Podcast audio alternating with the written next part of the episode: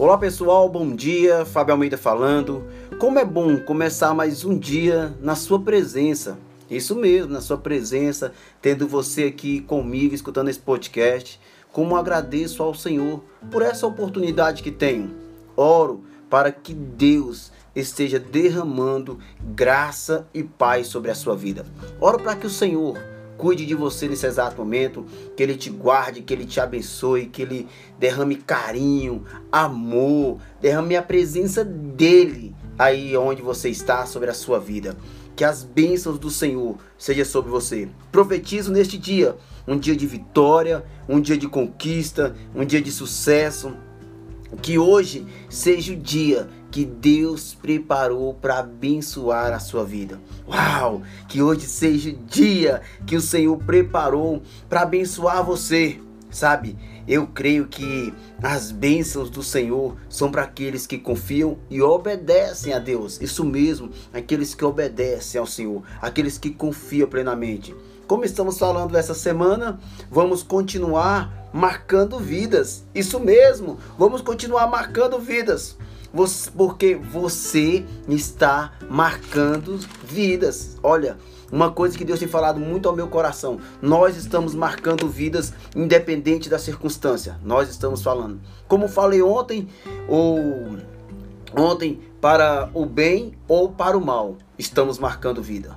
Isso é um fato, sabe? Se você está marcando para o bem, amém. Se você está marcando para o mal, mude. Isso mesmo. Se você está marcando o mal, mude seus conceitos. Mude mesmo, irmão. Pois nós somos exemplo, sabe? Nós somos vitrine. As pessoas estão olhando para nós o tempo inteiro. Somos um livro ambulante. Somos isso mesmo. Somos um livro, um livro ambulante que estamos passando o tempo inteiro como o nosso exemplo. Talvez você seja pai aí, talvez você seja mãe, ou talvez você cuida de alguém e nós estamos marcando vida dentro da nossa casa. Olha, eu sou pai, eu tenho os meus filhos. Eu marco o exemplo dos meus filhos, eu marco a vida deles. Eu tenho marcado a vida dos meus filhos. Como, Fábio? Os meus filhos me vê aquela pessoa que ora, aquela pessoa que seja temente, aquela pessoa que busca a Deus.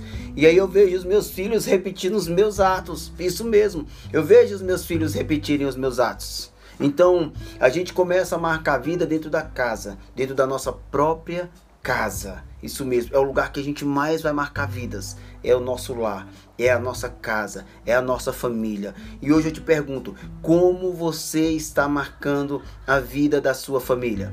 Como você está marcando a sua casa? Como os seus têm olhado para você? Porque muitas vezes a gente começa a pensar que a gente precisa marcar vidas lá fora. E a primeira vida que a gente tem que marcar é em nossa casa, sabe? Como pai, como mãe, como irmão, como família. E eu quero dizer isso para você. Comece a olhar, porque você está marcando. Você está marcando a vida de pessoas ao seu lado. E um exemplo que eu também gosto de dar é incrível. Você pode fazer 100 coisas boas, mas se você fizer uma, uau, ruim, caramba, as coisas desandam e não é fácil, não é fácil. Como um pai, é, eu quero deixar um exemplo para você sabe? Marque vidas de um jeito bom. Marque a sua família, que eles possam olhar para você e ver algo bom. Isso mesmo. Assim são as pessoas. Elas estão olhando. Ela talvez você esteja dizendo: "Ai, Fábio, é, é como assim?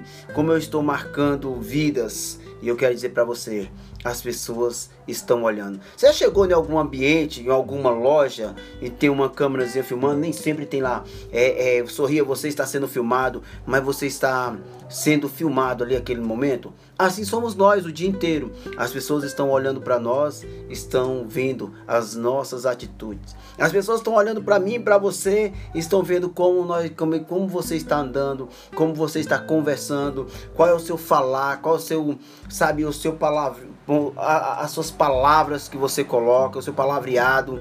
Então eu quero dizer para você, meu irmão, marque vidas da melhor forma possível.